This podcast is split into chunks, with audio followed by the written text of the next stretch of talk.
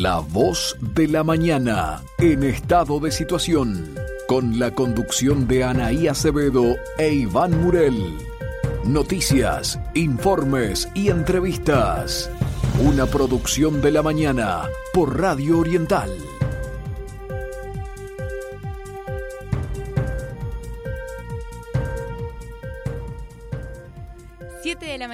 Punto. Muy buenos días amigos, bienvenidos a La Voz de la Mañana en estado de situación, 104 años al servicio de las libertades públicas.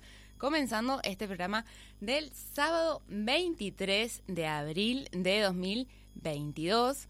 Y bueno, le damos la bienvenida a Iván. Buenos días, Iván, ¿cómo estás? Buenos días, Anaí, buenos días, buena Mónica, quien está en controles de la audiencia. Bien, aquí estamos eh, con una mañana despejada después de una tormenta importante que cayó anoche aquí en la capital departamental, mucha agua en muy poco tiempo, lo que complicó el tránsito de algunas calles de acá de la capital. Pero bueno, era lo que se preveía, eh, fue el pronóstico que hizo Inumet, y esto hace que baje la temperatura, eh, pero ya verdad mejorando para el día de hoy y despejado para este domingo. Eso es lo que tenemos por ahora. La, la lluvia que esperábamos, ¿verdad? Llegó, ahora este, esperaremos qué pasa con la temperatura. Tal cual. Bueno, ayer estábamos en reunión de producción además y tú comentabas, Iván, nos contabas de esa tormenta que, que se estaba desatando aquí en Montevideo. Había una llovizna por esas horas, este y, bueno, no era tanto, pero sí se empezaba a sentir el frío, el frío que, que viene. Este, y bueno, ya estamos en otoño. En este momento en Montevideo les cuento que hacen 13 grados de temperatura, sin embargo la máxima para el día de hoy va a ser de 20 grados, para mañana, domingo 23, domingo 24, perdón, perdón, 23 van a ser los grados, claro y algo nuboso, va a ser un domingo muy disfrutable, mínima de 11 grados, y para el lunes 25 ya comienza a desmejorar con bueno, una máxima de 20 grados, pero con un cielo nuboso y cubierto, se esperan precipitaciones y tormentas. Y acá tenemos 12 grados también, y tenemos también una máxima de 20. Eh, insisto, pronóstico de desmejoramiento de repente para el lunes. Pero el domingo, bueno, por lo menos lo que dice Inumet, eh, aparece como un domingo soleado, como tú decías, fin de semana disfrutable. Tal cual, así es. Iván, comentanos un poquito en qué nota estás eh, trabajando, qué tenés para adelantarnos de lo que será la próxima edición de la mañana, bueno, el, el miércoles. Bueno, estuvimos con mucho trabajo estos días. Eh, a ver, varios temas. Primero, estamos siguiendo el tema de lo cual vamos a hablar hoy en el programa, de los precios y los precios de frontera, situación de la frontera con realidades bien distintas de eh, la frontera con Argentina, la frontera con Brasil. Eh, la frontera con Argentina tiene, bueno, aquello que todos ya sabemos, inclusive lo conversamos con la contadora Vera Fachín, la presidenta del Centro Comercial Industrial de Salto, las diferencias absurdas que hay de precio entre nuestro país y el vecino país. La gente cruza por Salto y va a Concordia y compra cosas a un 30% del valor eh, de lo que tenemos aquí en Uruguay. hablo de Salto porque hablamos con la doctora Fachín, pero esto se puede trasladar al resto de, los puestos de frontera con Argentina. Del lado de Brasil, y esto es distinto, esto cambia. ¿Por qué? Porque Brasil aumentó de manera brutal los precios estamos hablando entre un 30 y un 40% producto de la canasta básica. Hoy el aceite en Brasil sale prácticamente al mismo precio que en Uruguay. El azúcar, la diferencia de, del kilo de azúcar, el kilo mm, ¿verdad? uruguayo brasileño, son apenas 3 pesos este, a favor de Brasil. Pero, a ver, reconociendo que la realidad del azúcar nuestra es mucho mejor que la brasileña. Hablamos de arroz, por ejemplo, también, eh, y ahí en el arroz también tenemos ventaja este, porque inclusive en algunos lugares parece, hay algunos mercados que ofrecen un, arroz un poquito más barato. O sea, en eso estamos. Entonces, en una zona, o zona de frontera con Brasil, donde los salarios están por debajo de la media del resto del país, que los precios estén equilibrados, eso genera un perjuicio económico claro. Y es un tema que lo viene tratando la Botana, primero lo trató Manini, el cual vamos a escuchar hoy, este, pero bueno, este, parece que los tiempos de, del, gobierno son los tiempos de la gente y seguimos este, trabajando en ese tema. Hacemos una nota distinta también, ¿verdad? Este, con la, alcaldesa de Villasara, la señora Analía de la Mañana, que les entrevistaba por la mañana ya el año pasado. hubieron obras, hubieron eh, conductas que cambiaron en un municipio nuevo que fue creado como tal en 2017. Y Analia, que es una mujer muy trabajadora, mujer, imagínate, es dueña de un aserradero, mm. tiene camiones, maneja camiones, eh, y arranca a las cinco y media de la mañana. Una, eh, una mujer todoterreno. En la alcaldía y a partir de allí tiene su dieta. ¿Cómo, No, digo, una mujer todoterreno, literalmente. Eh, ah, totalmente, sí, claro, una mujer además muy agradable, muy simpática, charlamos con ella. Y lo otro que estamos trabajando, que no sé si nos va a dar para, eh, para este, esta edición del impreso, tiene que ver con lo que está ocurriendo en el puerto de Montevideo. Bien clarito, bien cortito, lo voy a hacer. Eh, la gente ha, leído, lo ha visto ha escuchado este juicio que quiere hacer la empresa chilena Montecom, Sociedad Anónima, contra el Estado uruguayo. Por lo que se supone es un, error en la adjudicación del puerto a la empresa belga Catoenati. Catoenati hace muchos años que está en Uruguay.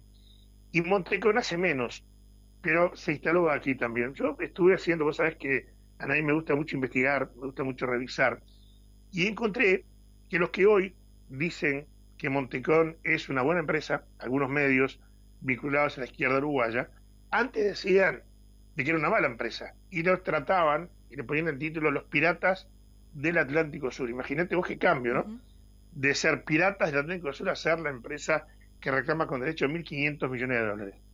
Yo estoy haciendo un estudio muy pormenorizado de ese tema porque hay un montón de cosas que van a salir a la luz, que nosotros vamos a publicar, si no es en este número, será en el próximo, sobre quién, quiénes son, ¿verdad?, los integrantes de esta empresa y cuál es el objetivo.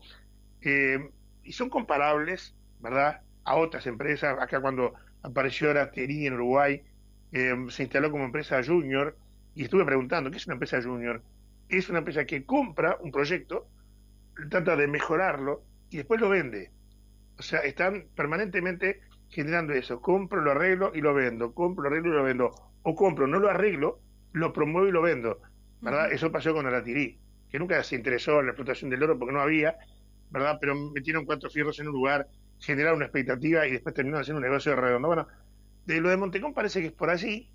arrancó como empresa uruguaya porque estaba con una naviera importante del país, pero de a poquito lo fue absorbiendo, se creó con todo, hoy tiene el 80% de esa empresa un capital chileno, el grupo Von Happel de Chile, el 20% capitales canadienses, y todo lo que han conseguido hasta ahora ha sido a prepo. ¿Por qué? Porque trabajan de manera que se declaren nulas las licitaciones o los llamados públicos de algo que ellos ya están trabajando, ya lo tienen.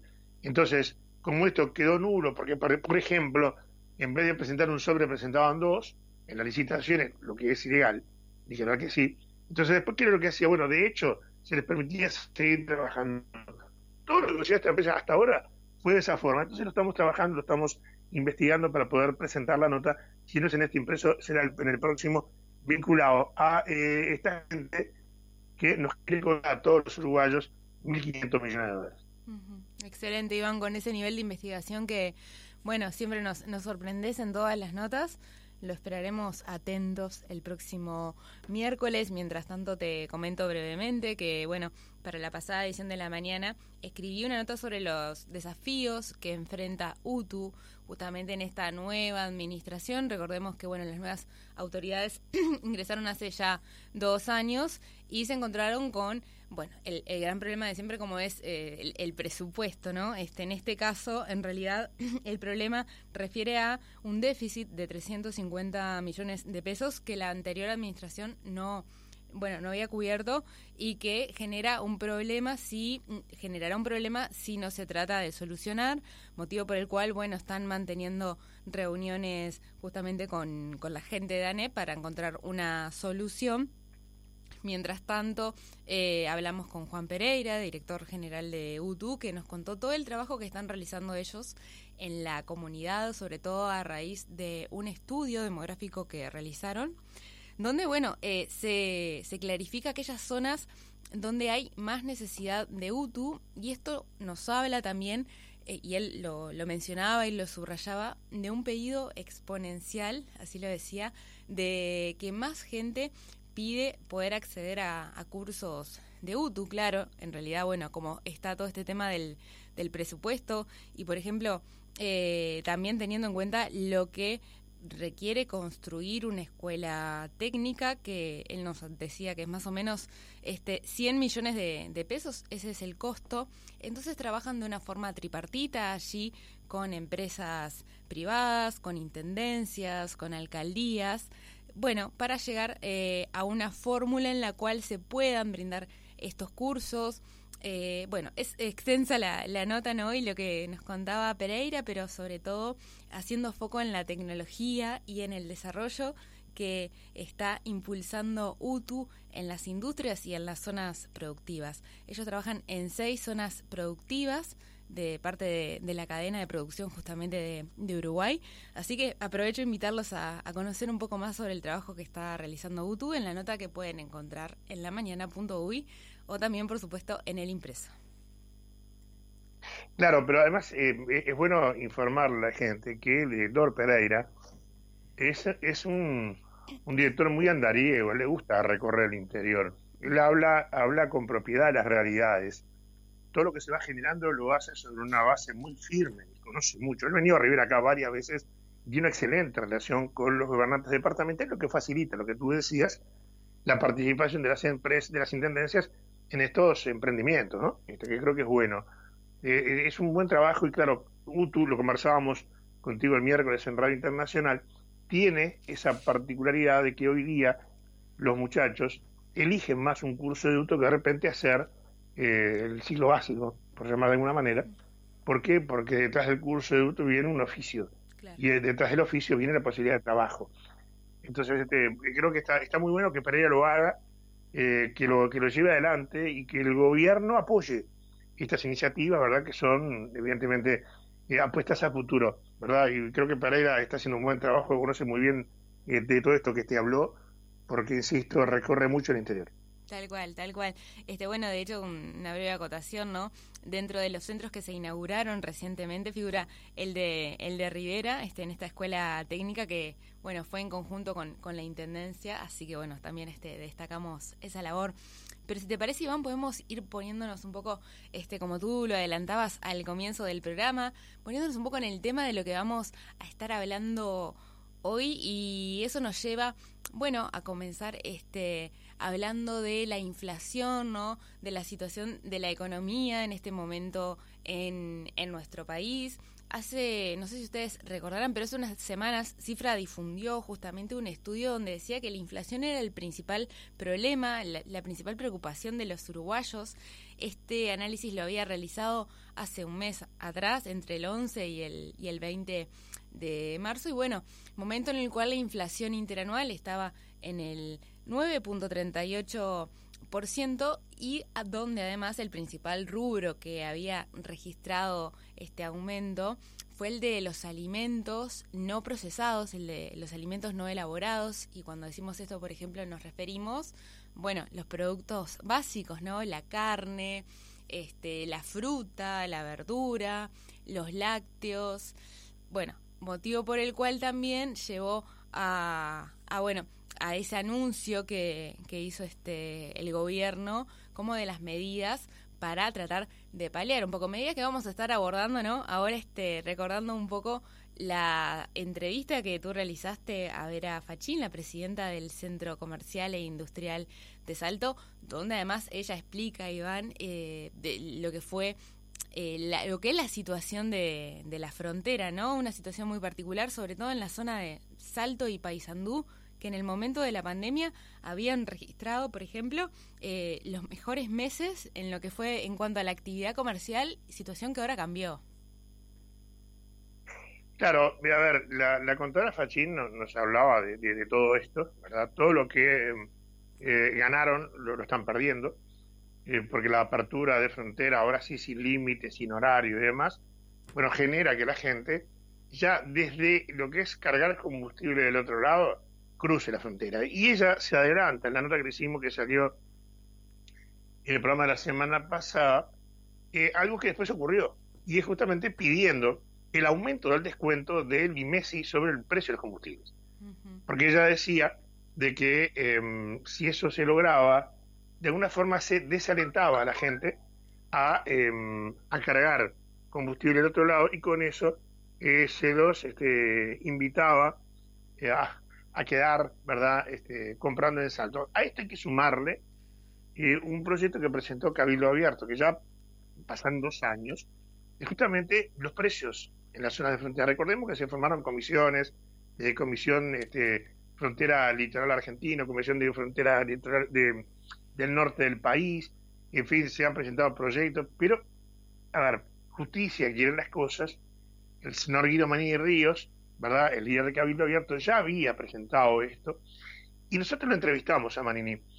y, le preguntamos justamente cómo estaba, cómo, cómo veía toda esta situación ante algunos anuncios que había hecho el gobierno, y si te parece, lo escuchamos dos partes de Manini, porque habla primero de esto y después toca el tema del dólar y el dólar vinculado a la inflación. Pero escuchemos lo que decía minuto y poquito el senador Guido Manini Ríos en la entrevista que le realizamos. Eh, bienvenido, senador Manini Ríos. Queremos charlar con usted de estos temas, saber cómo eh, usted, después de haber presentado y esperado tanto tiempo, eh, cómo ve estas medidas económicas que anunció el Gobierno Nacional. Gracias por atendernos. Bueno, buenos días, buenos días a toda la audiencia.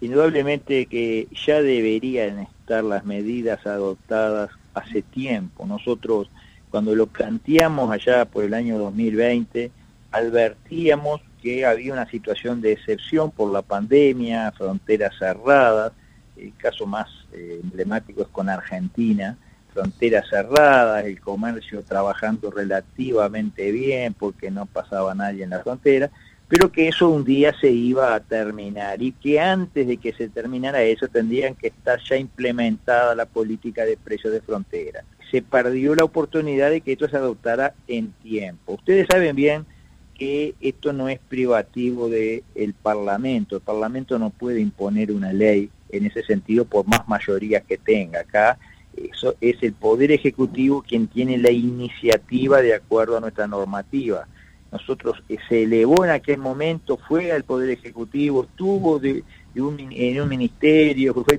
por el Banco Central, pasó por otro lado, y bueno, y, no se terminaron de adoptar las medidas completas como nosotros las pedíamos.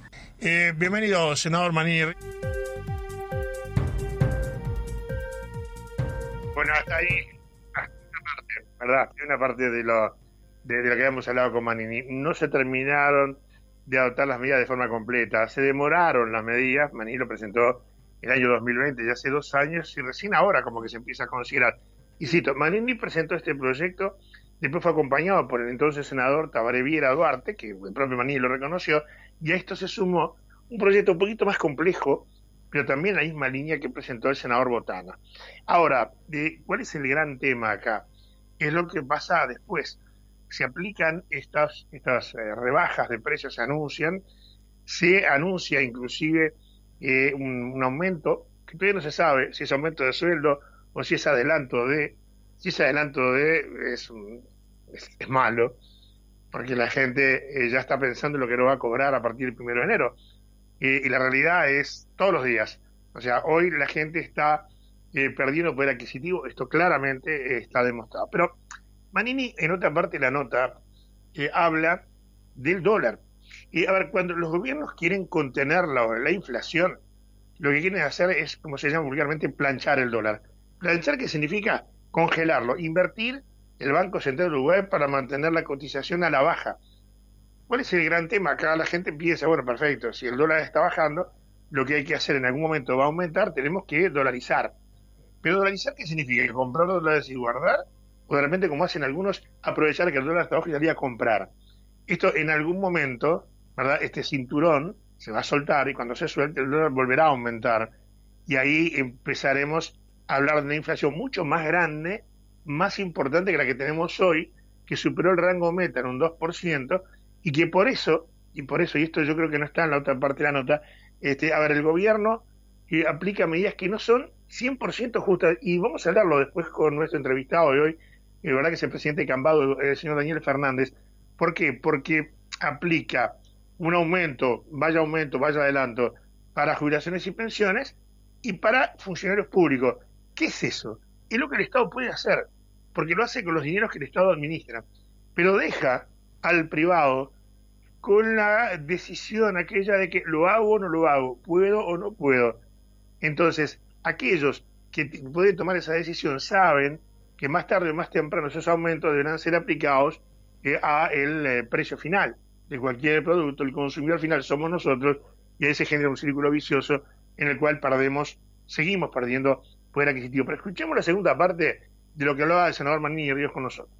Podemos poner un control atrás del otro y no hay freno posible cuando hay estas diferencias abismales. La única, el único freno es que haya efectivamente precios más o menos competitivos, que haya un costo país más controlado, que no se dispare como se dispara ahora. Ahora parece que la única forma de controlar la inflación es planchando el dólar, bajando el dólar y de esa manera se encarece más el país comparado con países vecinos y eso implica más gente que sale a comprar. Este, nosotros estamos insistiendo para que las medidas sean más profundas, vayan en la dirección de lo que nosotros dijimos. Sé que se están estudiando baterías de medidas adicionales a las que ya se anunciaron. El tema de la importación directa puede ser también en las zonas de frontera importante. Hay, hay varias, eh, digamos, la preocupación está sé que el equipo económico está trabajando, pero vuelvo a repetir, los plazos a veces son exasperantemente lentos, nosotros elevamos algo hace ya eh, un año y medio o más y todavía este, las medidas están a implementarse cuando se deberían haber hecho antes de que la pandemia llegara a su fin. Eh, clarito, ¿no? Clarito lo que dijo. A ver, eh, él, toca un tema, Anaí y oyentes, que lo tocó la contadora Fachín también. Eh, la contadora Fachín utilizó el término microimportación. ¿Qué significa esto? Es que los productos que se venden del otro lado, eh, es comprarlos para poder venderlos a mejor precio de este lado. El gran tema, también volvemos al ciclo vicioso. Perfecto. ¿Qué productos? ¿Qué parte de, la cadena productiva del país se ve afectado por esto? Porque si nosotros compramos del otro lado productos de la canasta básica, la producción que tenemos de este lado se va a ver afectada, porque, porque la gente no lo va a poder comprar, porque va a elegir el mejor precio. Entonces, estamos en esa disyuntiva. El, eh, senador Manini lo, habla claramente, y yo se los decía recién, eh, esto de planchar el dólar es, como se dice vulgarmente, pan de hoy y hambre de mañana, porque en algún momento esto se va a liberar, se va a soltar, y ahí sí sufrimos todas las consecuencias que ya nos pasó, ¿verdad? Se nos disparó el dólar en alguna oportunidad y generó unos problemas económicos brutales porque la gente quiere salir, la gente quiere comprar y de repente se genera un endeudamiento que, insisto, más tarde o más temprano termina siendo una complicación, un problema. Lo que dice Manini, y creo que es justo reconocerlo, eh, se demora demasiado, la demora es exasperante, dice el senador. Lo había dicho también la contadora Fácil, de otro estilo, ¿verdad? Un poquito más moderado, eh, porque ella estaba en diálogo con las autoridades del gobierno, pertenece a sectores del gobierno nacional, eh, específicamente al Partido Nacional, según tengo entendido, y bueno, claro, no, no, no va a la, a, la, a, la, a la pelea, a la lucha.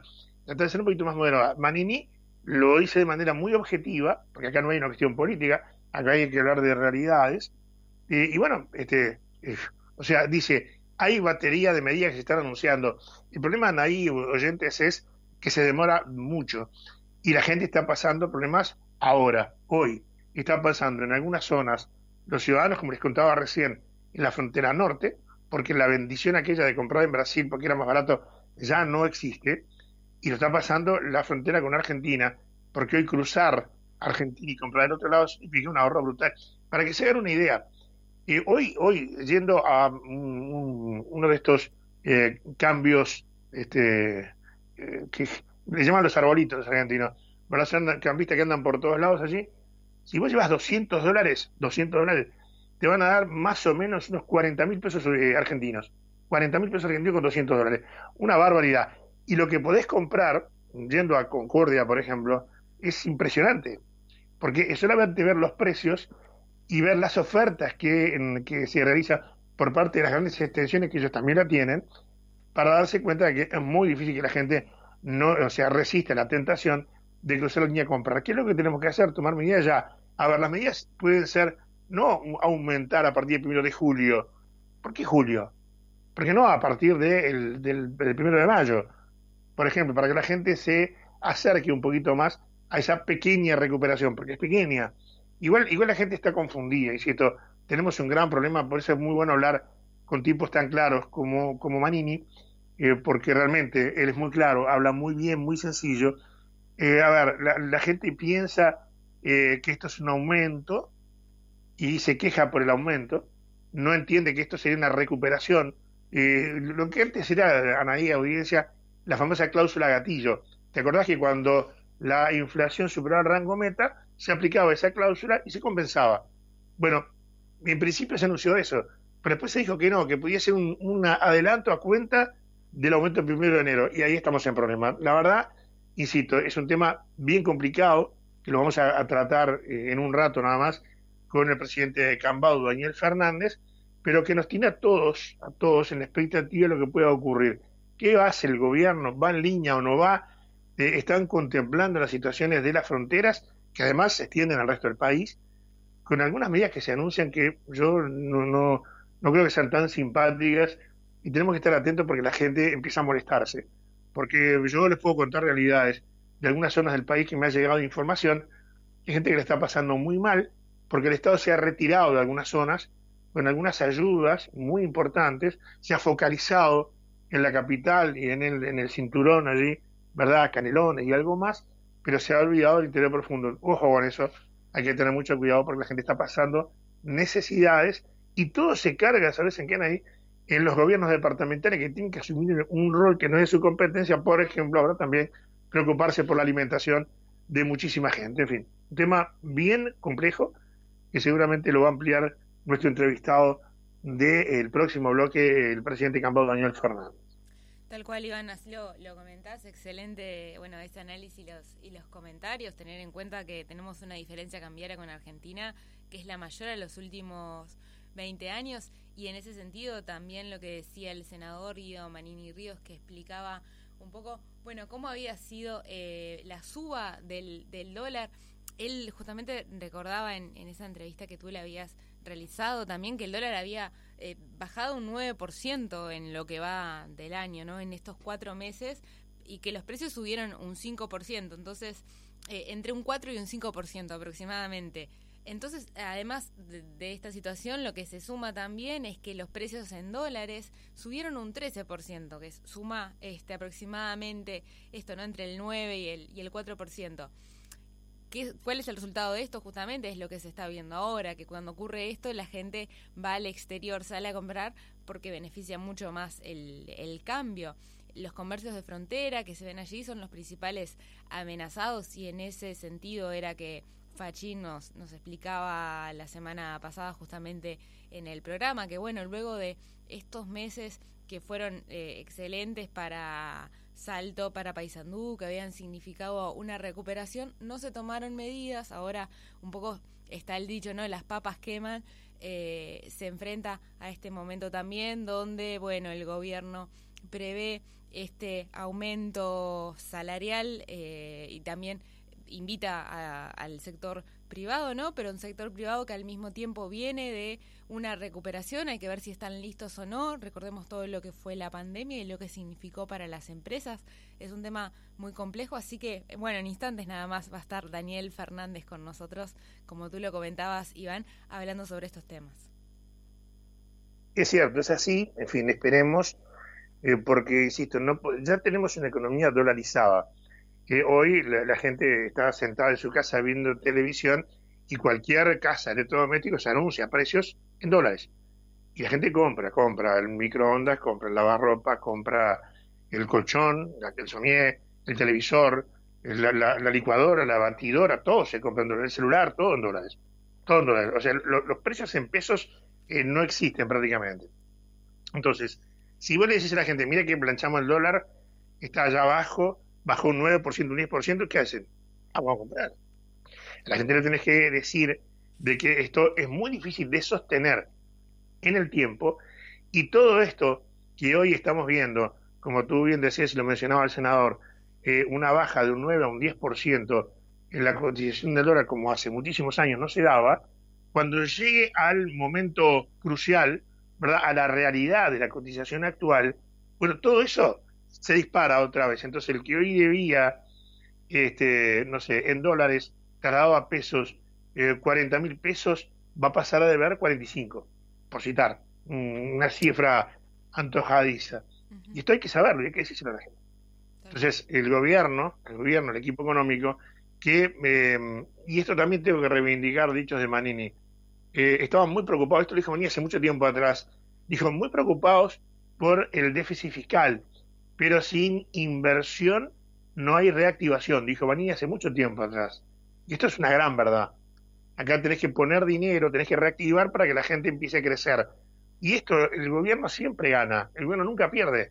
Porque cuando hay una renuncia fiscal, hoy vos, por ejemplo, si tenés este, algo para vender, vender, no sé, celulares, si no vendés celulares no cobras ningún impuesto.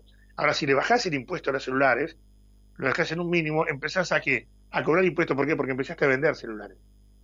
Esa es la idea, bien fácil, bien sencilla para que la gente lo entienda. Y el gobierno tiene que empezar a pensar en dejar de ganar para que la gente pueda consumir. Sin consumo no hay recaudación. Y esto, insisto, en línea con lo que dijo Manini hace ya mucho tiempo atrás, esto es dejar, y esto lo digo yo, Manini dijo otra cosa, dejar de ser los mejores alumnos de la clase, ¿verdad? A la hora de estar bien, cumplir con todos los deberes de los organismos internacionales y empezar a pensar de puerta adentro, dándole a la gente la posibilidad de que tenga un mejor pasar y esa forma reactivar la economía en todos los sectores. Porque la gente, si tiene dinero, compra. Va al almacén, va a la camisería, va a la panadería, va al supermercado, va a la tienda, va, va, va. ¿Por qué? Porque hay que vivir, porque hay que, hay que alimentarse, porque hay que vestirse, porque hay que curarse, vas a la farmacia, en fin. Pero si no tiene, no va. Y ahí empieza a elegir qué es lo que sí, qué es lo que no. Ahí es donde nos tenemos que detener y esperemos que eh, no se demore tanto las medidas, porque si no, este, como tú bien decías, ¿verdad? si esperamos que las papas quemen, después el resto vamos a tener que curarnos en vez de reactivar. Porque si te, si te quemas, después tenés que curarte y a veces esas heridas demoran en sanar. Tal cual, Iván, y este, déjame hacer una breve acotación antes de, ir a la pausa, que también es importante mencionar las exoneraciones que se dan ¿no? a las grandes empresas, justamente hablando de, de bueno todo esto de, del fiscal porque por ejemplo para que la gente este es, un ejemplo que casi siempre se pone pero para tener un poco idea de qué estamos hablando las pelotitas de golf tienen exoneraciones. Entonces bueno cuántas este exoneraciones damos y cuánto podemos ahorrar en ese sentido a veces son exoneraciones que parecen no tener sentido. Esto es un poco lo que es la renuncia fiscal y también sucede, por supuesto, con las grandes superficies. Vamos a estar hablando en instantes, bueno, cómo afecta esto al almacén del barrio, ¿no? Al, pequeño bolichito que tenemos atendido por nuestros vecinos. Pero este, sin más, vamos ya a una pausa y en instantes vamos a estar conversando con Daniel Fernández, presidente de Cambado. Sentí Oriental. Oriental. 770 AM. Lo que siente mi país.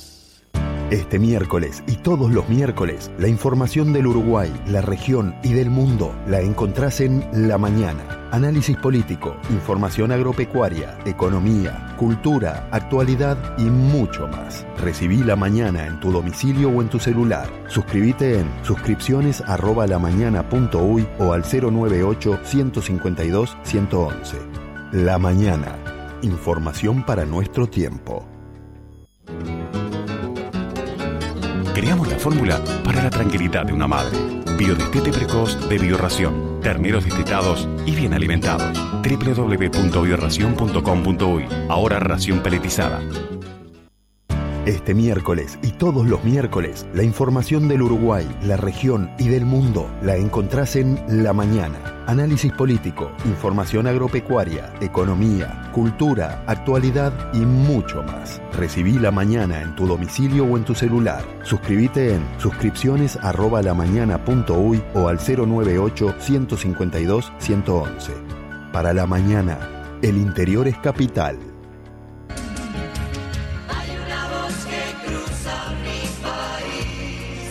Desde Montevideo, Uruguay, transmite CX12 Radio Oriental en los 770 kHz de amplitud modulada en Canal Libre Internacional.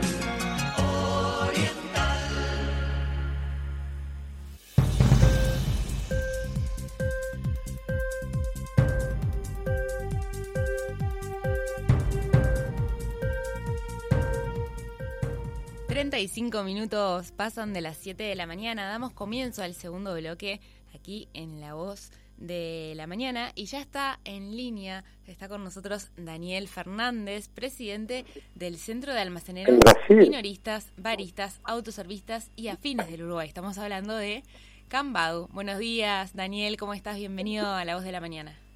Muy buenos días, ¿qué tal? Muy bien, muchas gracias. Bueno, ¿qué nos podría comentar al momento de cómo viene la venta en, en los pequeños almacenes teniendo en cuenta la actual coyuntura económica, bueno, la inflación, todos esos temas que veníamos repasando hace minutitos aquí en La Voz de la Mañana. ¿Cómo lo está viviendo el, el pequeño almacén, el bolichito del barrio? Bueno, indudablemente que esta medida, tanto en Canelones como en Montevideo, va a favorecer a las clases más desprotegidas, ¿no? Porque hay que ver que a veces la gente que no tiene un trabajo estable, que tiene un ingreso estable, que tiene otra forma de moverse, aquel que vive de las changas, que la, está luchando, que hay días que gana y hay días que no, y tiene que estirar ese jornal para que le dé para las comidas todo el día, y no siempre se puede comprar la unidad cerrada, sea yerba, harina, azúcar, granola, lo que sea, ¿no? Esto le da la posibilidad al comerciante acercarse al vecino y salvarlo de que le compre una menor cantidad. Y al ciudadano lo ayuda más, ¿no? O sea que, digamos, vamos a decir la verdad, muchas veces ya se usaba esto, no es que, que estaba totalmente controlado. Pero ahora por lo menos lo blanquea y es en presencia del cliente que va a comprar la compra que se le va a fraccionar, o sea, va a ver lo que lleva. Y empezó a caminar bien, o sea, los informes que tenemos de momento, más allá que esto empezó antes de Semana de Turismo, la Semana Santa en el medio, y recién esta semana se empezó a evaluar algo, Montevideo terminó aprobándolo en estos días. Pero creemos que es una ayuda más, que no va a salvar a nadie, ¿no? Pero le da una posibilidad de que estire un poquito más los pesos. En cuanto a la inflación, que indudablemente la hay, no nos olvidemos que en Uruguay llevamos 15 años con un 8, un 9, un 7, saltamos al 9, nunca llegamos a pasar el 10, ¿no? Y esto es lo mismo, ¿qué pasa? Se agudizó, se agilizó muy rápido estos últimos tres meses, que fíjate tú que de anualizada estamos en el 9,4. Ahora, si la hacemos sola de alimentos, estamos en el 12%, que es preocupante. El gobierno dice que el segundo semestre esto se paralizaría, pero dependemos externamente, porque el drama total es la guerra, el petróleo, todo eso que incide fuertemente en todo esto, ¿no? Eh, Fernández, eh, buenos días. Lo estaba escuchando atentamente. Usted decía en lo que refiere a las medidas de fraccionamiento, que como usted mencionaba, esto no es nuevo. Inclusive el hecho de que se haya blanqueado no quiere decir de que no esté en práctica, y hace tiempo que está, en el interior, por ejemplo, es común, inclusive eh, donde funciona la libreta en el almacén, ¿verdad? Bueno, 400 gramos de esto, 500 gramos de lo otro. Ahora, eh, usted mencionaba, esto sirve para que se estiren un poquito más los dineros. Yo creo que, a ver, si usted, si usted gana 100 pesos y tiene que comprar por 100, eh, usted no va con los 100 pesos a comprar por 50. ¿Por qué? Porque en realidad lo que está comprando es la mitad. No compra el 100% por la mitad de precio. No sé si usted me entiende. O sea, lo que estamos haciendo es un reconocimiento de que la economía ha sufrido un impacto importante y, y el poder adquisitivo del ciudadano común ha caído de manera realmente preocupante. Pero por supuesto, porque el que tiene un trabajo o es empleado del Estado, tiene un trabajo estable, lo sufre, pero aquel que vive de changas, de extra, de, jardinería, de arreglar algo, de que hace la diaria, tuvo dos años parado ese ciudadano. O sea, se tuvo que revolver como gato entre la leña. Se está empezando a mover algo y empieza a salir ahora. Esos 100 pesos, si va y compra un paquete cerrado, se le acabaron los 100 pesos. Si va comprando así fraccionadito, se arregla. Ahora, nadie deja de ver que indudablemente Fíjate tú que estamos hablando de un desfasaje salarial de entre un 3 y un 4,5%. Ahora, el que no tiene un jornal mensual que lo cobre y sabe que está, perdió mil pesos, se lo comió la inflación mil, dos mil pesos. Ese tipo la está viendo difícil, ese ciudadano. Claro, claro, claro. pero igual el que, el que compra, el que compra, el que antes compraba un paquete eh, por 100 pesos y ahora compra medio paquete, compra medio. O sea, de repente compra un necesita un paquete entero. Pero, de repente compra medio y compra dos huevos y compra un poco de, de otra cosa y, y, una cebolla, un tomate y armó una comida. Ahora, si gastó 100 pesos en el paquete, los comerá ardidos, los fideos, si son fideos, si es arroz. O sea, reiteramos, nosotros no vamos a parar con esto la inflación. Nosotros propusimos y las intendentas enseguida los, se subieron al carro. No quiere decir que siempre lo que nosotros consideramos que fuese positivo lo llevan a cabo, ¿no?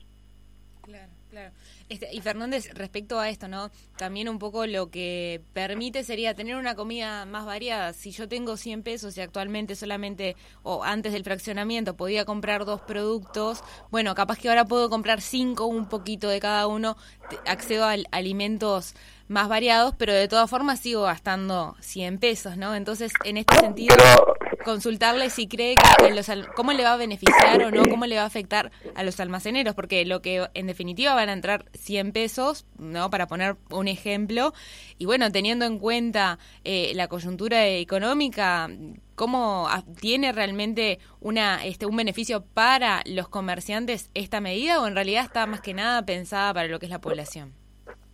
Al comerciante le da la posibilidad de vender esos 100 pesos y venderlos variados. No le cambia la, no le mueve la aguja al comerciante. Porque como muy bien dice tu compañero, esto ya se hacía y en el interior ni hablar. En Montevideo estaba muy, muy controlado, ¿no? Pero tipo le estira, le ayuda a ese vecino a que palee la cosa hasta que gane otros 100 pesos.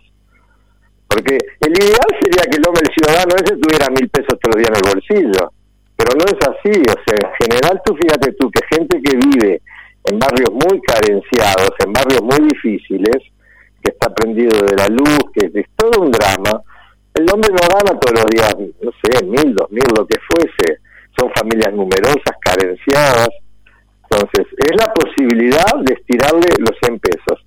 Ahora, ni el comerciante le va a cambiar la vida, y a él tampoco, porque el hombre con 100 pesos, si no vuelve a ganar más, le complica su subsistencia. Ahora, Fernández, la, pregunta es, porque tenemos un solo país pero diferentes realidades. Nosotros hemos hablado de la línea de frontera con Brasil, que aquella bendición que había de los precios brasileños ya no es tal, ¿verdad? Porque Brasil eh, disparó los precios en, de un 30, un 40% en productos de la canasta básica, pero la frontera con Argentina sí genera un problema. Y esto va mucho más allá del fraccionamiento, no del producto. porque Y porque inclusive fraccionado, la gente cruza la línea y compra muy por debajo del, costo. O sea, nuestros pesos valen más del otro lado. ¿Cómo hacemos para resolver eso en esas zonas puntuales que tienen mucha gente que hoy ve afectados sus ingresos? Bueno, nosotros también hablamos sobre ese tema y mucho y nadie nos escuchó. O sea, la, para mi entender, mire que yo no soy técnico en aduanas, la única posibilidad que hay de parar esto es kilo cero, no pasa ni Cristo. Porque detener el flujo, yo siempre digo, si yo viviese en la frontera, voy todos los días paso del otro lado.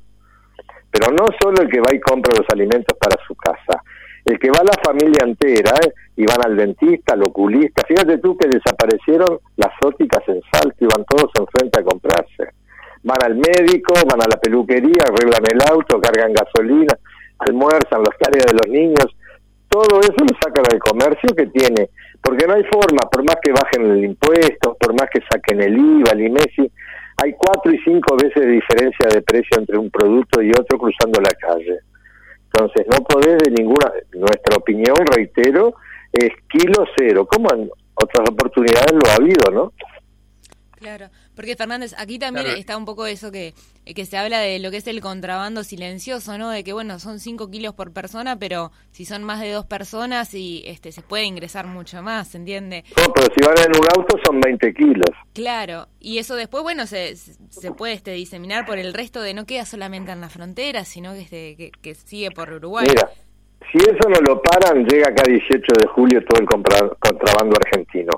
Basta recorrer las ferias hoy y pese a que Brasil explotaron los precios, hay líneas de ellos de higiene, de todo eso es muy barato, sigue siendo barato, ¿no? Y lo ves en todas las ferias, el café, la pasta dental, jabón de lavar, jabón de manos, todo eso lo ves en la feria hoy, pese a que explotaron los precios en, el, en la frontera. O sea, el contrabando es muy difícil. Sí, Fernández, a ver, eso, eso está bueno marcarlo porque nosotros hicimos un informe para la mañana eh, sobre em, un trabajo que hizo la Universidad Católica de Salto y que hablaba de las diferencias de prensa que son tremendas. Yo la verdad que he sorprendido, porque hablan de promedios que superan el 60-70%. Eh, usted me decía, cero kilo. Y hemos hablado con los funcionarios de aduana, el presidente de la AFA, la Asociación de Funcionarios de Aduana, Roberto Valdivieso, ha dicho que desde la gestión anterior el sistema quedó prácticamente desarmado. O sea, no hay cómo controlar todo esto. Entonces, ¿cómo hacemos para conquistar, conquistar al comprador uruguayo y para evitar que cruce? ¿Qué hacemos? ¿Le aumentamos el sueldo o le bajamos los precios? Mira, aunque le subieras el sueldo 100%, sigue estando con diferencia de precios. Entonces, subir sueldos por la economía como está, según dice la ministra de Economía y del Gobierno, es imposible. Fíjate tú que están hablando de un 2, un 3%. La aduana la desarmaron, es posible, eso no lo sé, que tomen contrato personal de aduanas, y si no, como muy bien, por protección de seguridad nacional, tenemos un ejército a 20 kilómetros de la frontera, bueno, ponerlo todo alrededor del puente, y cada uno que pase lo paren cada 100 metros, que lo paren, que le hagan la vida imposible al que cruza la calle.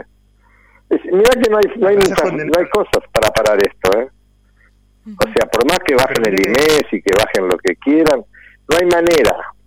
Ahí está que pasó hace una semana, ¿no? Con las kilométricas para cruzar la frontera. Podremos decir que había pocos funcionarios, que la gente descuidada y no llevaba los papeles, todo lo que quieras. Se fueron 200.000 personas que habrán gastado 100 millones de dólares, ¿no? Y yo haría lo mismo, no yo no critico al que va. No, eso no lo critico.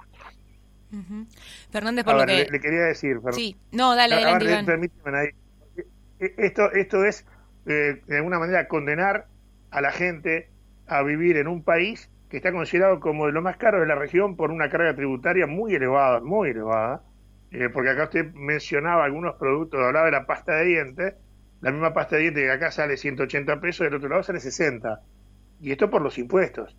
Entonces, ¿cómo hacemos? ¿Qué decimos? No, cerramos todo, blindamos el país, no sale, no, no sale nadie, o los que salen eh, no pueden comprar nada, y armense como pueda, compren de a 250 gramos, eh, te confórmense con eso, transfórmense en administradores de recursos en tu casa, que de última lo somos. Este, que creo que no es justo esto, o sea, yo sé, los entiendo ustedes. Pero venga, estamos tratando, estamos tratando de saltar un pozo. Ahora, si empezamos a hilar fino, tenemos un Estado monstruoso con 400.000 funcionarios. ¿Cómo no quiere que el país sea caro? Ahí está que llevamos 100 años de historia y nadie pudo desarmar el sistema impositivo del país. Porque yo entiendo que, mire, un producto que ingresa tiene más del 150% de cargas fiscales.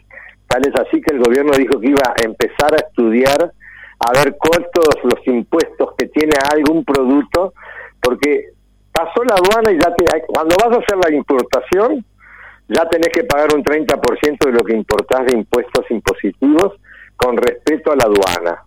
Después va el LATU, que te llevará otro 30%. Después va la Intendencia Departamental, donde lo llegues a vender, porque también cobra. Después también, si algo llega, digamos, mañana a Florida, tiene que pagar impuestos saliendo de Montevideo en Canelones para llegar a Florida y no te digo si va a Paysandú, que tiene cinco departamentos, en todos hay que pagar tasa bromatológica. Y siga y sume, y siga y sume. Basta ver la gasolina que tanto hablamos todos los días, ya sabemos los precios de todo. tiene más del 100% de carga fiscal.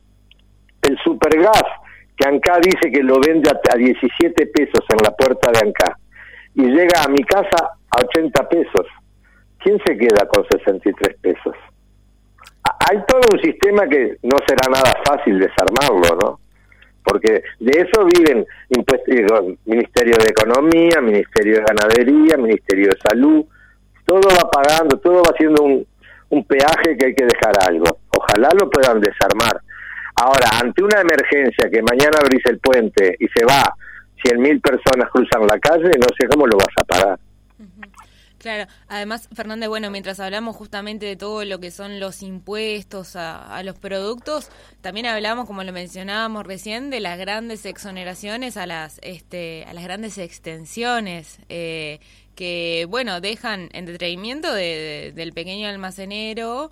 ¿Eso cómo, cómo lo ven ustedes? Pero, eh, perdón, no entiendo. ¿Tú te referís a las grandes extensiones, las grandes empresas de estas forestales, por ejemplo? Claro, en realidad a lo que son grandes empresas, porque son varias las, las empresas a las cuales el gobierno les otorga en detrimento de lo que es el, la renuncia fiscal, ¿no? Mientras por ahí se podría estar ayudando al sector de los comercios. Mira, yo no soy técnico economista porque eso tiene mucha cosa finita, ¿no? Claro.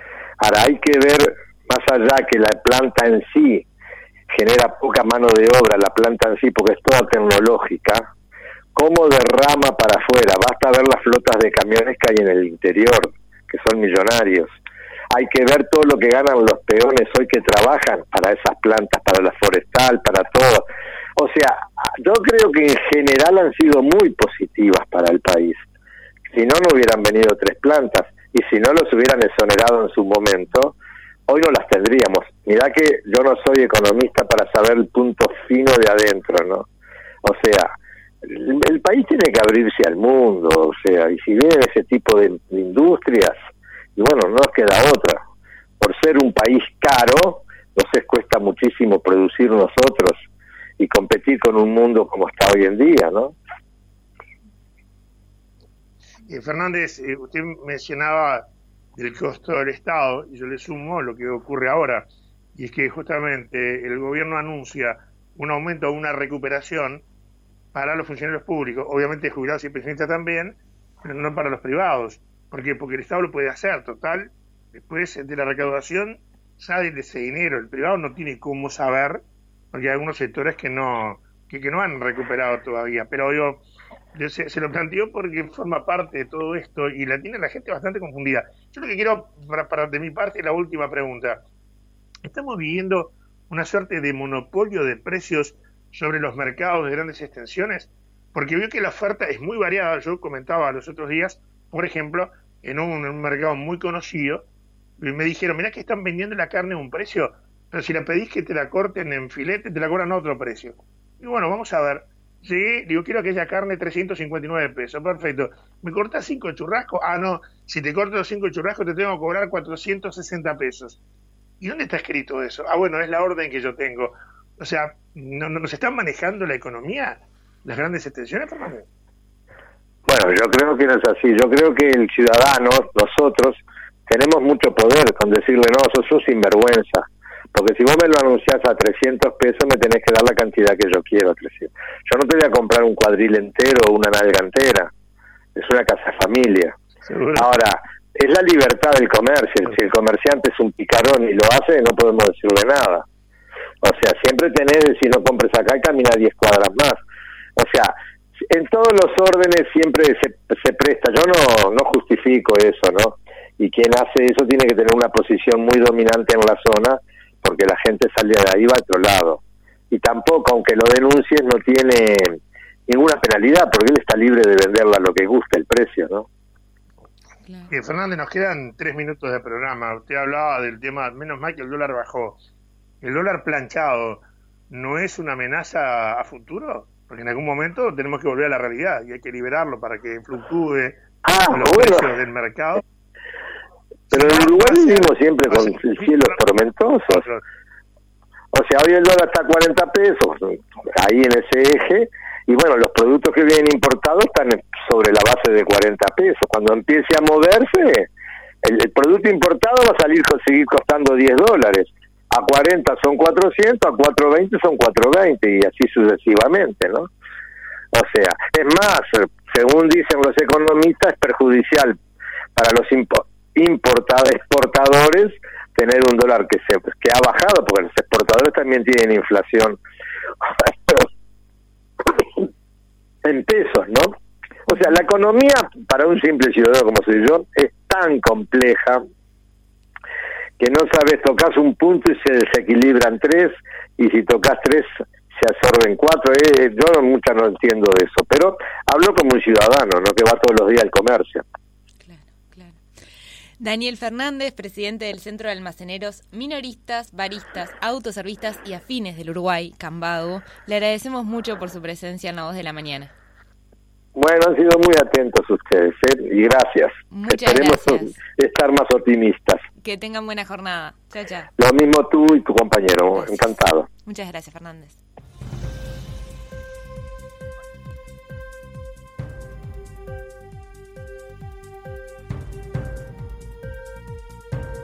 A ver, quedaron, cosas, ¿verdad? Quedaron cosas a analizar de esta entrevista. Sí, este... yo, a ver, yo no soy de los, que, de los que aplica la ley del conformismo. Bueno, tenemos esto, hablamos así. Tenemos, no, no, o sea, uno siempre quiere ir a más. Y lo que decía Maní Río cuando hablaba del dólar planchado es que es una inflación asegurada a futuro. Chao. Porque, y porque en algún momento el dólar se va a disparar, porque es normal, porque no lo puedes aguantar, porque si no los exportadores te van a, te van a, eh, golpear la puerta, y cuando eso ocurra, vuelve a la normalidad, un dólar que tendría que estar en 45, 46 pesos, digo, a mí me encanta el dólar a 30 igual, pero cuando esté a eso, lo que decía Fernández recién, lo que salía a 400 va a salir 430, 440, 450. Y ahí vuelta a empezar con el tema del y el empuje inflacionario. Claro, tal cual. Iván, eh, 58 minutos de las 7 de la mañana, ya se nos ha ido el programa. Bueno, este toca la, despedida y el próximo reencuentro el sábado próximo. Sí, ojalá, ojalá que tengamos este, eh, mejores noticias, porque todos queremos que esto salga y todos sabemos de que, eh, a ver, lo decía Fernández recién, tenemos un estado muy, muy, muy pesado, muy grande, muy enorme, enorme. Y claro, eh, cuando llegan estos beneficios que anuncia el gobierno nacional, ¿a quién, a quién este, apoyan, a quién respaldan? A los que integran ese Estado pesado. ¿Verdad? Nosotros tenemos funcionarios públicos que son los grandes bendecidos de toda esta historia. Es una inequidad histórica eh, que tenemos en este país, porque el público no tiene seguro de paro, el público no, en fin, hay, hay cosas que no le ocurran. Y ahora justamente cuando estamos pensando en el beneficio para ellos, que fueron los que no perdieron en la pandemia, porque no perdieron nada, perdieron poder adquisitivo, pero no trabajo, no, no, no se quedaron sin, sin laburo. O sea, están ahí, tienen el sueldo asegurado. El privado es el que tuvo que pelearla, el, el que se volcó a la informalidad, el que quiere volver a la formalidad, en fin. Y que lo que decía este Fernández hoy, bueno, se tiene que arreglar en vez de un kilo con medio o con un cuarto. Bueno, yo creo que tenemos que sincerarnos. El equipo económico, que es un excelente equipo, nadie lo puede negar, ¿verdad? Debería tener un poquito más de sentido humanitario mirar un poquito para abajo y darse cuenta que la gente realmente no lo está pasando bien. Tal cual, tal cual. Iván, un gusto eh, este rato aquí en La Voz de la Mañana, compartirlo contigo. Le mandamos un fuerte abrazo a la audiencia y bueno, y el próximo reencuentro el sábado que viene.